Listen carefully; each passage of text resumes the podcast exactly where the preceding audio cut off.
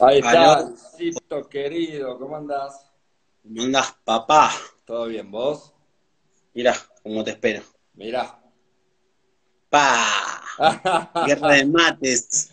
Qué grande. Hola, Aldana. Acá andamos. Ahí, bueno. Che, ¿todo bien por allá? Sí, todo bien.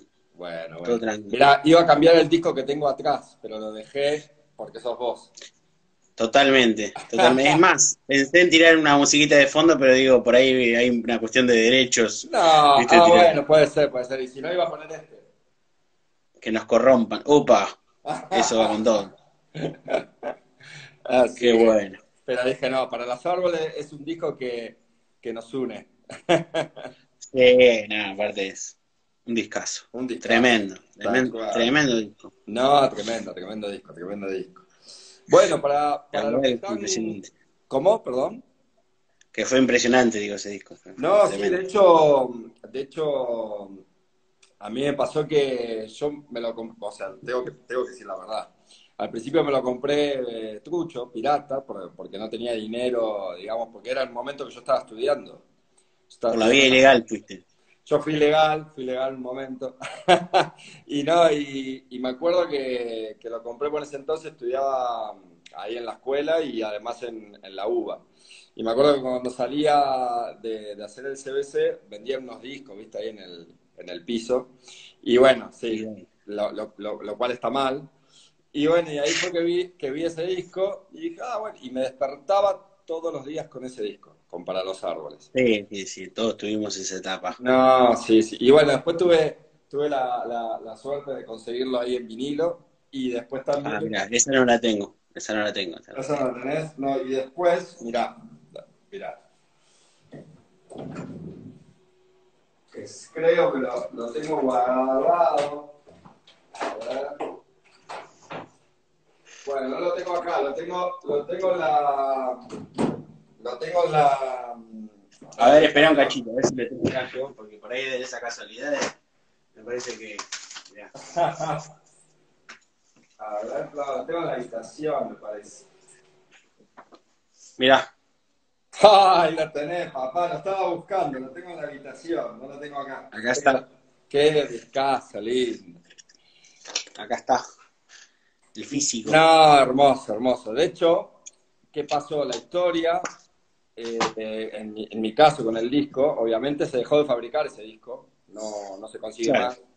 Y, y bueno, y viste que yo después me asocié con Dani, de ahí en la sala, las salas de ensayo, Sí. bueno, el estudio. Dani, otro, otro fanático, mal, Pinetero. y bueno, lo tenía, lo tenía en físico y, y como es, y me, cuando me vine a México me lo regaló. Me dijo, Tomás, tenés que llevarte esto. Y me regaló el disco, el álbum. Así que era, Muy buen regalo. no, hermoso, hermoso. Bueno, vamos a arrancar, ¿te parece? Dale, Les cuento un poco, les cuento un poco a los que están conectados. De todas maneras, esto después también va a salir eh, eh, por YouTube, por Facebook. eh, que estamos con esta ronda así micro entrevistas eh, a compañeros del audio. En este caso, acá están, te están saludando. Hola Luisito. Pablo Ale. Mirá, Pablito Legra. Sí, y, amigo acá de la, de la zona. Qué grande, qué grande. Y bueno, y, y la idea es entrevistar a, a compañeros del audio. En este caso, o sea, veníamos hablando de grabación, de, de mezcla, de producción, pero vos, además de eso, también sos ingeniero de sonido, o sea, de en vivo, ¿no? Y tenés una empresa. Sí, digamos que, que mi, mi parte laboral fuerte se desarrolla más por ese lado que por la parte del estudio. Ahora, recién ahora estoy montando, bueno, en este espacio donde estoy acá, después les muestro, acá tengo mi, mi pequeño búnker de, para que te, te paso a mostrar. Dale, obvio.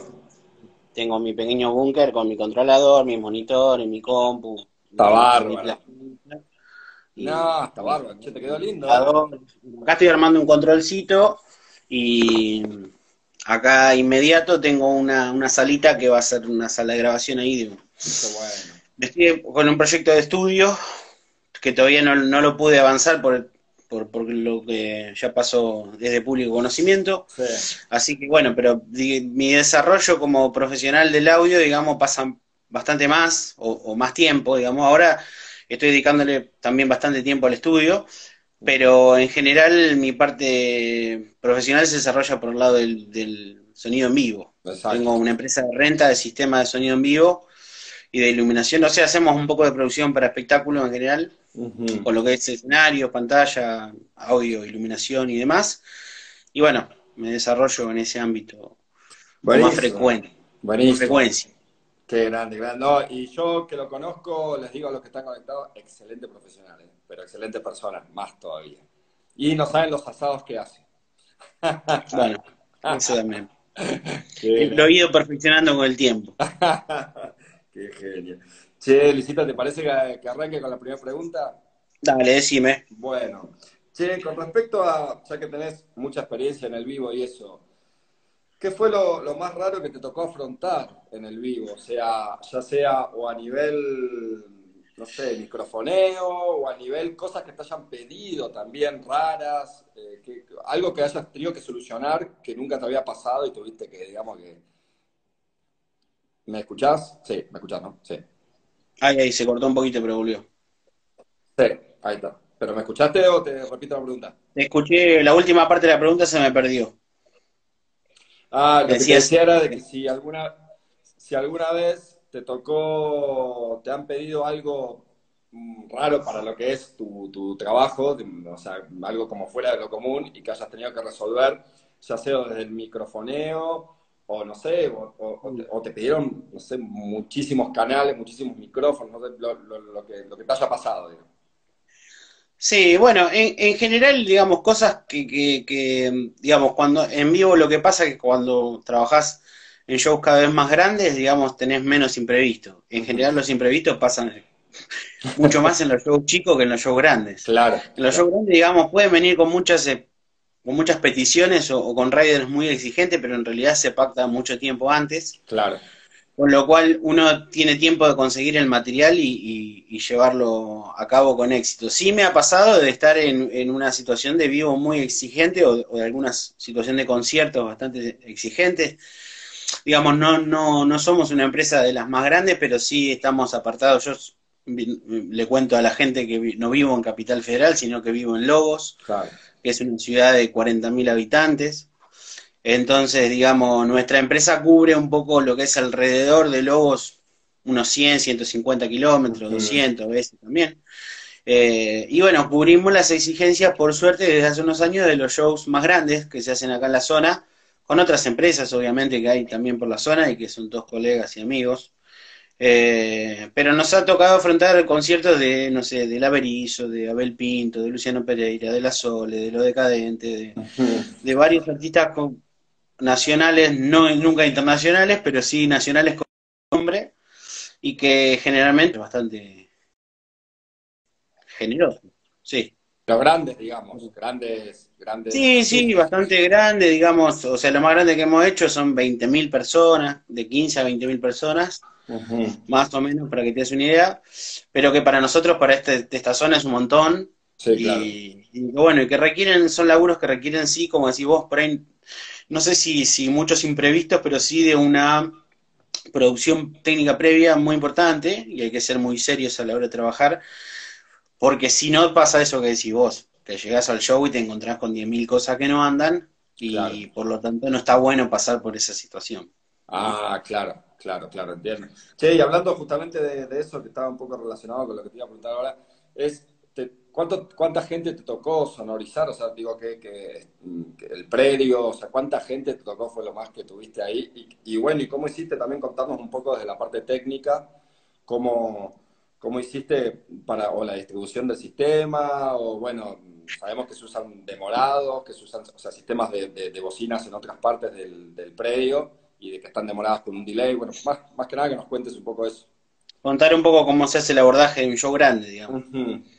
Bueno, en principio lo que se lo que se trata de hacer en un show grande es lo que se llama la parte de diseño, diseño sonoro, eh, que eso sí nos encargan, o sea, los, los riders que llegan de los artistas, el artista no conoce el predio, no conoce el lugar y no conoce la cantidad de gente que va a ir muchas veces porque son conciertos que no son de autoproducción para el artista.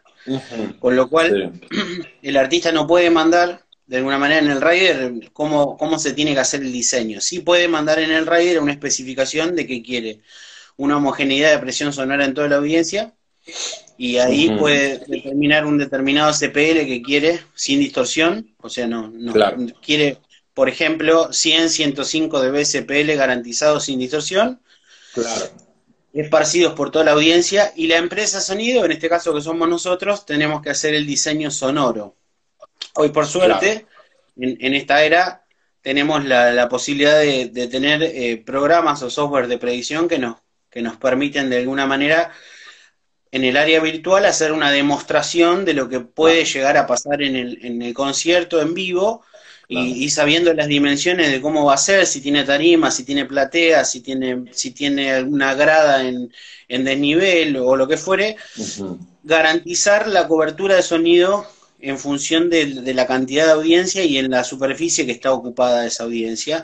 Y como decías vos, sí, si es necesario poner lo que es el sistema de sonido central, que generalmente se monta en estéreo, o sea, un sistema a la izquierda del escenario, un sistema a la derecha del escenario, lo que se llama el sistema de frontfield, que es para la gente que está muy pegada al, escenario, en un concierto grande, los sistemas de los lados te quedan bastante lejos, claro. lo cual las personas que están en primera fila les queda bastante lejos el sistema de sonido y los agudos pierden un poco la cobertura de sonido en cuanto a agudos.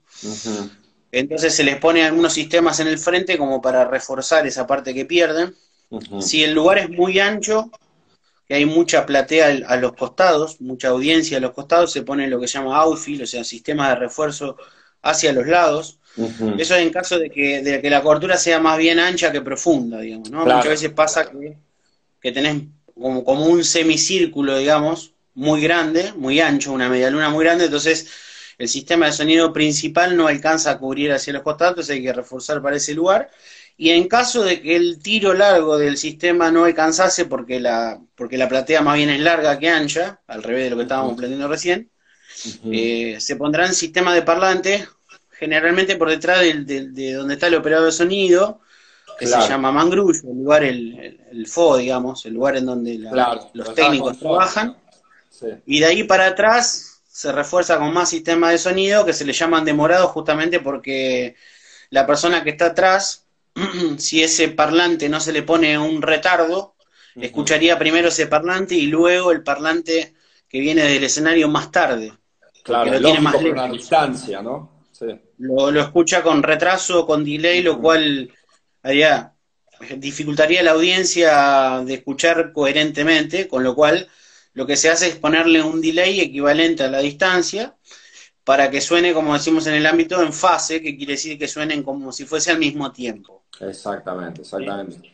Che, esto en el arreglo de agudos y no de graves. El sistema de graves no, porque es bastante difícil de, solapar. Claro, claro. El, el, grave es más omnidireccional, o sea, tiene una cobertura más Exacto. No, no tan direccional, digamos.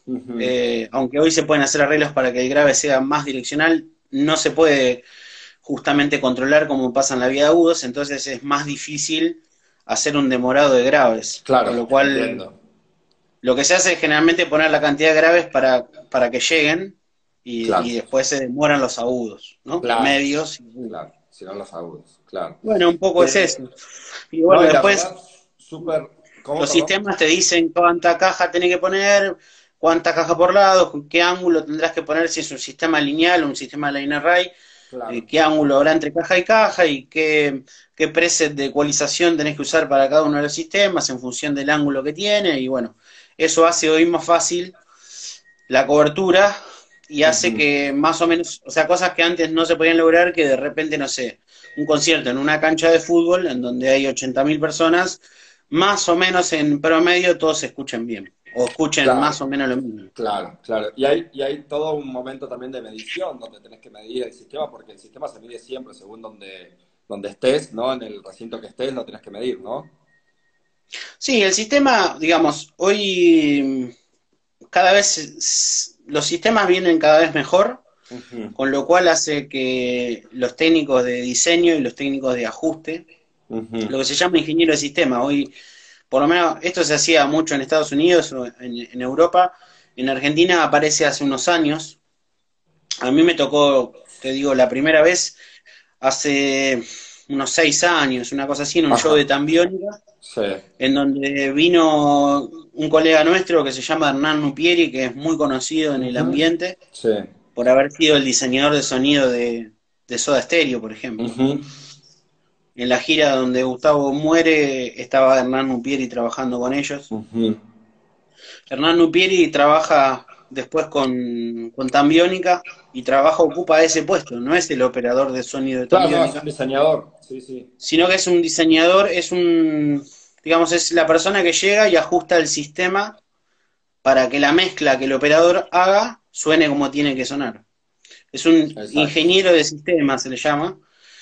Entonces, más allá de que la empresa de sonido ya ha hecho un diseño que puede estar en combinación con esta persona que se llama ingeniero de, de sistemas, después el ingeniero de sistema llega y hace eso que decís vos, de hacer las mediciones pertinentes para que todo esté en fase, para que todo se sume coherentemente, para que la distribución de presión en la, en la audiencia sea la correcta y que la, respuesta de frecuencia del sistema sea acorde a la mezcla que requiere. Por ejemplo, en el caso de Tambiónica, el operador labura la mezcla mucho en estudio.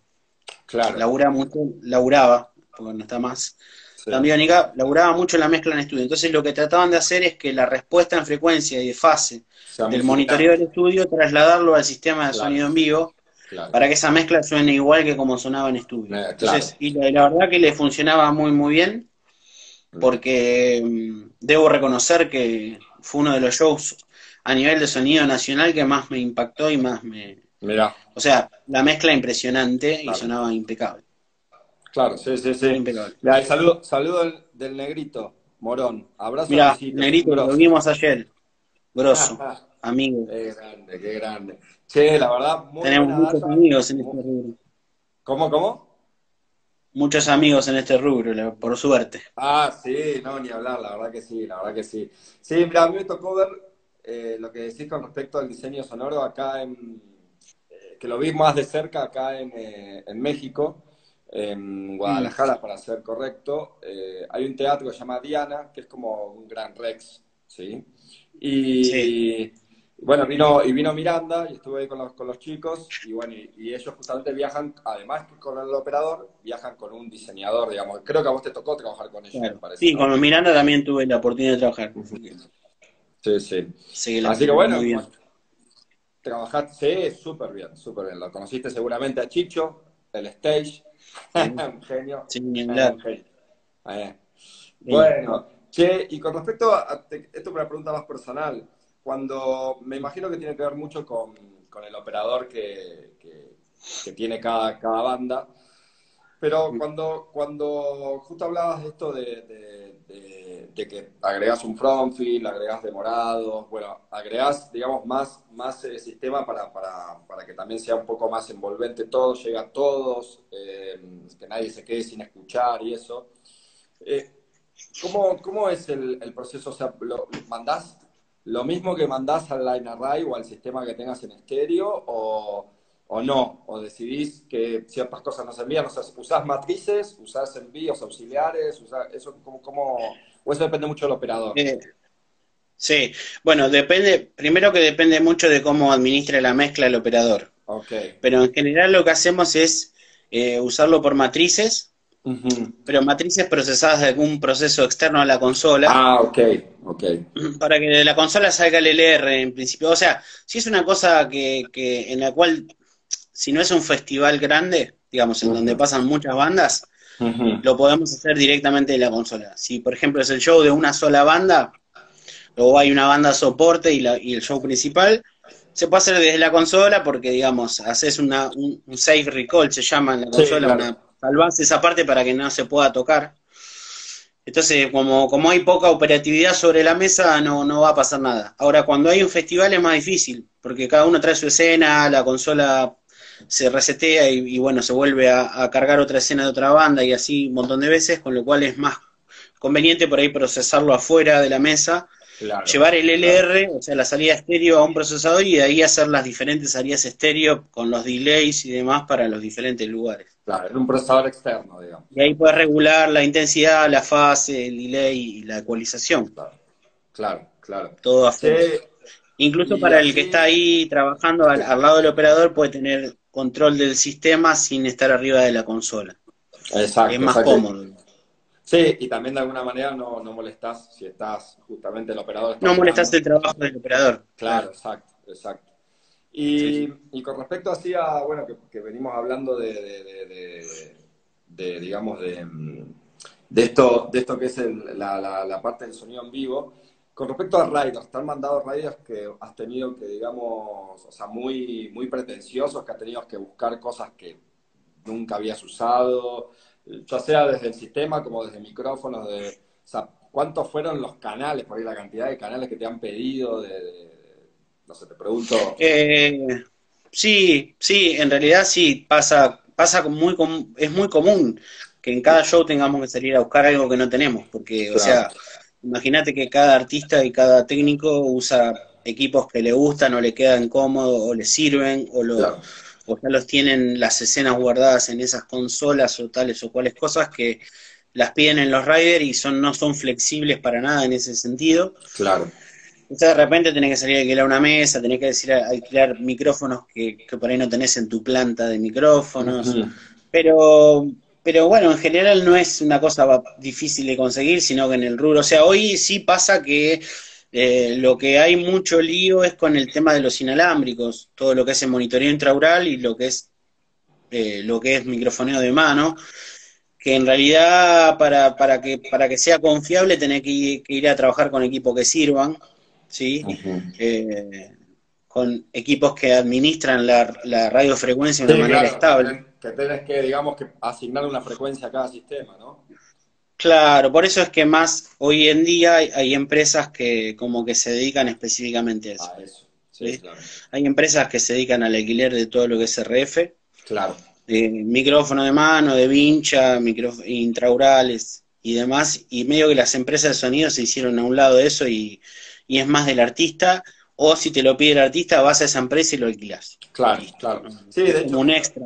Muchas veces a nosotros nos pasa que, bueno, pedimos ciertas cuestiones así de, digamos, que tienen que ver más con el monitoreo, pero también nosotros llevamos nuestro, o sea, los, artistas, o sea, los músicos tienen su, monitoreo, digamos, inalámbrico, ¿no? Su vinier propio. Pero ¿Viajan con eso ustedes? ¿Cómo? O sea, viajan a todos lados con el monitoreo. Sí, sí, incluso viajamos con una consola de monitoreo también. Porque los mismos, o sea, los mismos músicos hacen su mezcla de monitoreo, como, como todos usan in salvo, salvo el, guitarrista que usa también el monitor de piso, bueno, y, el, y el, artista, el cantante, eh, que esa la mezcla del cantante la hago yo igual, esa la tengo yo, digamos. Pero después los demás se hacen todo su, su monitoreo, lo cual como no viajamos con un, con un operador de monitores, o sea, solo viajo con, yo como operador de PA, entonces a mí me ayuda muchísimo también. No, ni hablar. Calzo un montón. Y como usamos siempre la misma consola, tenemos una escena guardada donde ya está la ecualización, compresión, proceso, lo que sea, ya está todo, todo digamos. O sea que en cada show pedís que, la, que, que, le, que el splitter de las de la señal de micrófono llegue a la consolita que llevas vos, más la consola que te pongan de PA. Exactamente, exactamente. Sí, lo que pedimos y no somos flexibles es el tema del splitter. De todas maneras, a veces, a veces, o sea, un splitter para, para saludos ahí a, Kiki, justamente el tecladista. Ah, eh, y nosotros, nosotros lo que, lo que hacemos es el splitter, o sea, bueno, para el que no, no sabe que está conectado, es, un divisor de señal, o sea, divide la señal, sí, que en, en dos. Una va hacia el PA y la otra, bueno, va hacia la, hacia la consola de monitores. Eh, a veces también lo que hacemos es, hay ciertas consolas que ya los chicos también las saben usar, entonces tal vez con la misma consola que estoy haciendo PA, ellos la usan eh, como para monitores. Nosotros lo que sí llevamos es un router, que es un router bastante potente, digamos. O sea, Les tenés mucha confianza igual, si le dejas usar tu consola. No, no sabes, me ha pasado, me ha pasado de que de repente ¿qué pasó con el bombo? No está más, y claro, de, que alguien arriba Se equivocó de y te bajó el bombo el PA. El canal del LR y no el canal del monitor. sí, sí, sí. Sí, no, no. Pero bueno, no, ya, ya tengo demasiada confianza con ello. che, sí. eh, otra pregunta, esto más abocado, bueno, vos sos docente, además de, bueno, de, trabajar con la empresa de sonido y tener ahí el estudio. Eh, y me imagino que te deben preguntar muchos alumnos, o, te deben haber preguntado alguna vez, y ahora termino o terminé, ¿y ahora qué hago? O, no, por ahí están, están estudiando todavía y dicen, che, mira, empecé a trabajar acá, ¿qué me recomendás? O sea, ¿qué le recomendarías a alguien que está empezando en esto? ¿Sí? Bueno, a ver, en mi experiencia, si, eh, a ver, yo, yo pienso que uno, que cada uno tiene que hacer, eh, si es el camino del audio el que te gusta, tiene que meterle para adelante a, fondo, sin, sin pensar en nada, digamos. O sea, lo digo por experiencia personal porque en, en mi familia en su momento fue un temita, digamos, cuando uno tiene... Yo trabajo de esto, soy músico y trabajo de esto de, que tengo 14 años, 13 años, que empecé a matar con el audio y después, bueno, decidí estudiar. Y cuando le dije a mi viejo en su momento que me iba a dedicar al sonido, me dijeron, ¿y de, qué, vas a trabajar? sí, tal cual. Así que bueno, fue, familias. Sí, sí. Es como siempre cuenta eh, Talarita, creo que es el trompetista, que decían, ¿a dónde va a llegar con la cornetita esa? Le decía la, abuela. Eh, y mirá dónde eh, llegó. Y mirando llegó. Del Indio Solar y del Averizo, de, bueno, de todos, de los pericos. De los pericos. Eh, sí, lo que pasa que yo digo lo que, lo que a mí me pasó, digo, o sea, me parece que lo que hay que hacer es en el momento que uno está estudiando y que está aprendiendo este oficio, no hay que perder oportunidad. O sea, eso es lo que yo más le recomiendo a la gente. Eh, me parece que en el momento de generar y de activar es en el momento que uno está estudiando y está experimentando cosas y que no le interesa, que no necesita tanto el mango para vivir, digamos. Claro. O sea, que todavía no tenés hijos, no tenés casa, no tenés, no alquileres. Entonces ahí después hay que laburar. ¿sí? Entonces, primero lo que hay que hacer es, eh, en mi caso, laburé muchísimas, muchísimas, muchísimas horas gratis para el proyecto que se te imagines. Por nuestro compañero, gracias, o sea, yo a, este mundo, le, al inicio de mi carrera, le, debo la, se lo debo a dos personas, básicamente, bueno, a tres, a más personas, pero en, principalmente a, dos o tres. Primero, creo que a, Gustavo Santucho, nuestro querido amigo Gustavo Santucho. Ah, somos dos ahí. sí, yo, le debo. Le debo muchísimo a, Tuchito porque la verdad que él fue el que. Cuando en la, escuela se estaba grabando un disco de, un músico que ahora está triunfando en España, que se llama Lucas Maciano. Maciano claro, Luquitas. Eh, bueno, Tucho en ese momento estaba grabando, estaba como técnico de grabación de ese proyecto. Y yo iba todos los días después de cursar en la EMBA a darle una mano ahí, a hacerle de asistente, obviamente gratis, y trabajaba unas 13, 14 horas por día, para que tenga una idea. Mm. Llevando papeles, microfoneando, haciendo backups de los ADATs. De los ADAT, además, los ADAT. O sea, backup en tiempo real. Sí, claro, claro. Pues. Ningún bajar al disco, nada. No, claro, nada, olvidar. Y bueno, entonces, eh, en un momento Tucho tiene un problema familiar que tiene que abandonar la producción, con lo cual le intentan poner un técnico conocido. Alguien y dijeron, bueno, llamemos a alguien que, la, que la tenga atada y que podamos conseguir con el disco. a lo cual Tucho eh, en ese momento de Che dijo, ¿por qué no lo dejan a Luis que ya, que ya conoce todo, que está laburando con nosotros, que ya sabe cómo viene el disco? Me abrió las puertas y gracias a él, eh, bueno, esa fue mi primera experiencia en un disco. Así que termino estando en los créditos de un disco gracias a Tucho y aprendiendo, obviamente, cosas que no aprendí en toda la carrera, las aprendí en un mes. Sí, sí, el hecho de poder laburar y chocarte contra la pared y tener la, y tener la presión de hacerlo bien y no poder errar, eso fue impresionante. Y después también le debo mucho en, la parte mía del desarrollo de la empresa Sonido en Vivo, se lo debo a Esteban Freiger, otro gran compañero querido. Grosso, sí. grosso operador de, de círculos persas. Exacto. Eh, que bueno, Esteban, cuando en su momento yo era un novato y le dije, bueno, él sabía que yo tenía mi empresa y, y yo quería ser el operador de una banda importante en ese momento y yo le dije un día a Esteban, le digo, ¿cómo puedo hacer para ser como vos, para llegar a, trabajar con un artista importante y poder viajar por el mundo y poder... Él, trabajaba con los piojos antes también. Con los piojos, claro. de toda la vida de los piojos. Y bueno, yo lo veía que viajaba, que se iban a, por el mundo y que hacían estadios y qué sé yo, y a mí me, me gustaba, yo quería hacer eso. Claro. Y un día me dijo, mirá, eh, está buenísimo ser conocido y trabajar con un artista conocido, pero si vos tenés tu empresita de sonido y tenés tu kiosco en Lobo, metele por ahí. Eh, y me dijo que vas a ganar más plata, así que eh, tratá de, meterle todas las fichas por ese lado y que es tu kiosco y que es tu, es tu empresita y es tu, lo vas a hacer con amor y va a ser tuyo. Y, y bueno, no se equivocó, le hice caso y acá estoy. Y por suerte trabajando mucho con eso. Así que en general, después, bueno, obviamente a todos, a Daniel Vano, a, a Daniel Tinaro, a un montón de gente. un montón, Aldo Lubli, eh, a Claudio, Agnelli, bueno, un montón de gente, a todos los, los compañeros en general que, que también cuando allá por el 2004-2005 comencé a ser docente, eh, Gustavo Wet, también oh, impresionante. otro genio, Gustavo, sí.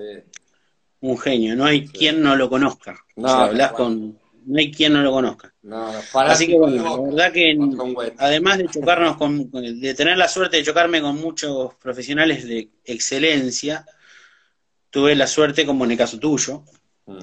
eh, tuve la suerte de, chocarme con grandes personas y gente que, que, nos aportó un montón para, para, para, ser lo que somos. No, ni hablar. ni hablar. De hecho, de hecho así una, una, cosita pequeña como para también, eh, justo que nos nombraste a Tucho, eh, yo empecé a ser docente de la escuela por Tucho. Y, yo también, sí, pero en mi caso yo no quería. Yo no quería, yo no quería dar clases, yo era ayudante de él de, de una materia que se llama proyecto, que es la tesis de la carrera. Sí, sí. Y, un día me dice, bueno, vos tenés que dar grabación. No, no, no, no, si yo no, tengo ni idea, ¿no? ¿Cómo voy a dar grabación? No, no, no, no. Me insistía, me insistía, me insistía, hasta que un, día le dije, no, o sea, así medio enojado, le digo, no, no, no, porque además lo decido yo. Y bueno, y un día, y un día llego a la escuela y María Elena, que trabajaba en ese entonces, me dice, me pasa los horarios, me dice, bueno, proyecto, bla, bla, y grabación uno, tal día. ¿Cómo grabación? me, la, metió de una y bueno. metió. Y gracias a eso me di cuenta que me gustaba dar clases. No, no, un tipo muy, muy generoso. Y aparte, lo, sí, no, olvídate que, que, hizo lo hizo bien porque porque sos un gran docente y sos un gran profesional de esto. Bueno, gracias, gracias. Así que bueno, sí, acá la verdad que, estamos muy contentos de Argentina, Marian, por, por tu carrera y por tu proyección. Bueno, muchas gracias, gracias, gracias. Che, y una preguntita, sé que estuvimos muy, muy abocados al vivo, pero yo, he, participado, eh, creo que en un, en un, disco por lo menos con vos seguro. Eh, gran profe, Mani, que grande todo mi ahí, un abrazo a todos, alumno de la escuela, fue alumno. Mira. Eh, no, lo, lo, que te quería preguntar era con respecto a alguna producción de estudio que hayas tenido que afrontar eh, o, que quieras, algún laburito de mezcla que hayas hecho, laburo de producción, de grabación, lo que sea que quieras que esté en las redes sociales y que quieras, o sea, no sé, en YouTube, y que quieras dejarle acá a la gente que, está viendo y que... Bueno, si querés charlamos un poquito de, la, de lo que hicimos juntos con, con los chicos de, una banda que ya no existe, pero que Dale. es un gran laburo. Dale. Así que con ellos sigo laburando con algunos de ellos en distintos proyectos, pero esa banda no existe más. Hace un tiempito volvieron, se juntaron para hacer un show y hicimos un show. Hicieron un show, estuvo buenísimo. Qué era? Eh, es una banda que se llama Don Pirulero y los del Moño, se llamaba. Eh, y bueno, en ese momento yo hice un poco la producción de, ese disco. Son todos pibes de acá de mi zona, grandes músicos y grandes colegas y amigos. Y bueno, hice un poco la producción que nos llevó más o menos seis, ocho meses. La preproducción, mejor dicho. Y después, bueno, cuando llegó el momento de ir a grabar, fuimos a grabar al, al estudio El Pie, el estudio de ahí de Alejandro Lerner. Así que lo que hicimos ahí fue grabar batas, bajos, eh, piano que hay ahí, un piano de cola, piano Rhodes, alguna viola que podíamos meter a la pasada. O sea, todo lo que más podíamos hacer en dos días de grabación, que fue lo que había de moneda en ese día para, para, pagar esas dos jornaditas de 10, 12 horas, que, que, bueno, estaban ahí, me acuerdo eh, que estaba Juan, ¿cómo era el pibe este? El, pibe que era alumno de la EMBA, que era el asistente, Juancito, Juan, guitarrista. Ah, sí, sí, eh, sí, sí, sí, no me acuerdo el apellido. No me acuerdo el apellido. Pero sí, porque había estado Martín. Gonela. Juan Gonela. Juan Gonela. Tremendo. Un fenómeno. Y había estado, porque había estado Martín Moscatelo antes trabajando ahí. Claro. Que Juan también, ahora también. Juan fue alumno en la escuela, terminó trabajando en el pie, así que nos hizo asistente. Ahí, Kiki, ahí Kiki pone Juan Gonela, porque Kiki lo conoce. Juan Gonela, claro. Mirá, ¿Lo conoce? Kiki, gracias. ¿Eh? ¿Lo conoce? Sí, ah, sí, de, eh, bueno, Kiki es argentino, digamos. Eh, ah. Toca, toca, toca la banda acá, pero es argentino. Y él, y él además conoce a Juan, porque Juan es, Juan es, es pariente también de Ale Zavala. Ale Zavala lo conoces también. Creo. Ale Zavala, sí, sí, sí, Y ahí somos, somos todos grupitos chiquititos, pero ahí nos conocemos todos. Perdón. Así que bueno, increíble fue esa experiencia porque metimos una lista de 13 temas en dos días. Mirá, me acuerdo. Eh, y bueno, vos estuviste encargado, estuviste encargado un poco de, la operación del Pro Tools, ahí yo tomando las decisiones de audio. Y bueno, fue un discazo, la verdad que... Sí, la verdad que increíble ese disco, está bárbaro. lo mezclé yo y después lo masterizó Daniel Vano. Ajá. Eh, y bueno, también ahí se quedó ahí el registro de, esa, de ese disco que fue genial. Sí, y está en, está en YouTube, ¿no? Como para después poner el link. Está en YouTube, está, ah, está si buscan Don Virulelo del Moño, está ahí varias cosas. Y los chicos han ido subiendo los, los temas por separado, hay algún, algún lugar donde están todos juntos. Ah, ok. sí, está, buenísimo. Después lo, voy a, después lo voy a poner cuando lo suba, lo voy a poner ahí en la descripción para que el link, para que después la gente pueda entrar y, y escucharlo. Che, Dale, buenísimo. Luisito, Primero, muchísimas gracias, la verdad, por tu tiempo. No, gracias a vos. Eh, encantado, como siempre, de hablar con vos. La otra vez estuvimos hablando hace poquito, hicimos una videollamada. Eh, ahí para, para, para, ver unas cuestiones de guitarras. sí, para ver unos, guitarrísticos. unos guitarrísticos. Eh, y la verdad que siempre... O sea que estoy viejo ya para, para trasladar el equipo guitarra y todo, ¿viste? Ya estoy viejo. claro, tal cual.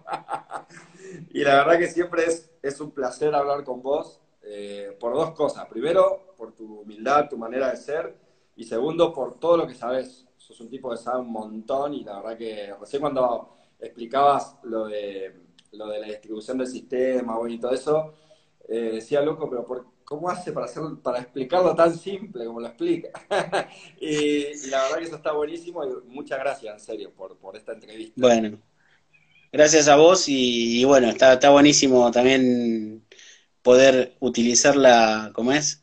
las redes para esto en, época de cuarentena y, y, tan a la distancia, porque te tenemos allá en México. Eh, la verdad que siempre que hablamos con los pibes acá en, la EMBA y con, alumnos, con profes y demás, estamos todos ahí conectados para, para, para saber cómo te va en, tu carrera, que sabemos que la estás rompiendo toda. Muchas gracias.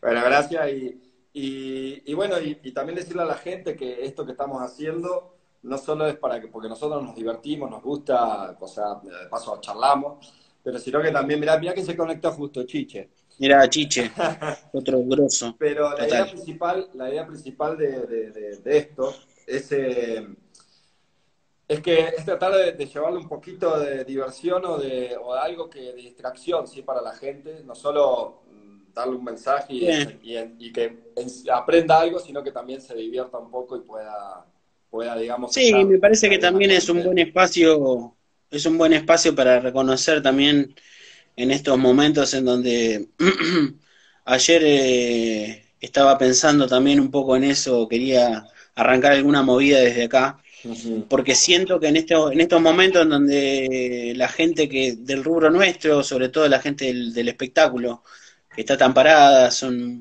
mucha gente que está desde el pibe que carga y descarga el camión hasta el ingeniero de sistema, todo, lo que, todo lo que está en el medio, lo importante que son en esa cadena y el reconocimiento a todas esas personas. Ni hablar. Eh, que estas cosas también sirvan para que, para que sepamos de que atrás de un espectáculo siempre hay personas que están ahí trabajando para que el otro se divierta justamente. Exacto, Que esa es, me parece muy noble. Exacto, tal cual, tal cual. Bueno, Luisito, muchísimas gracias, che. Bueno, gracias a vos y nos mantenemos en contacto y gracias por, por tenerme en cuenta porque sé que vas a entrevistar a gente muy importante y me metiste ahí en el en no, vos sos muy importante así que no. Así bueno, muchas gracias.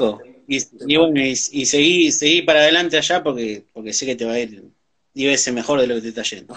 bueno, muchísimas gracias, Luisito, vos también. Que siga todavía, ojalá que esto se termine pronto y que bueno, que podamos, digamos, volver a volver a, a divertirnos justamente haciendo lo que nos gusta, ¿no? Sí, sí, sí. La verdad que sí, la verdad que sí, tiene que pasar. Igual pienso que estuvo bien esto un poco, porque, digamos, a las personas que son creativas, como es el caso de mucha de la gente que están en nuestro rubro, casi todos, diría yo, eh, es un momento de mucha reflexión y, mucho ingenio. Entonces, tal cual, es un buen tal cual. para pensar. Tal cual. Bueno, muchas gracias, Luisito, que andes bien. Te mando un abrazote enorme. Ahí dice Pablito, somos los de atrás, ahí dice, claro, hay un gran amigo, Pablo Grenon, ah, un gran laburante, un gran laburante del audio que es una persona que tiene razón, o sea, todas las que están atrás y los que no se ven son realmente importantes. Un abrazo para todos. Seguro que sí. abrazo enorme, anden bien, adiós. Hasta la vuelta.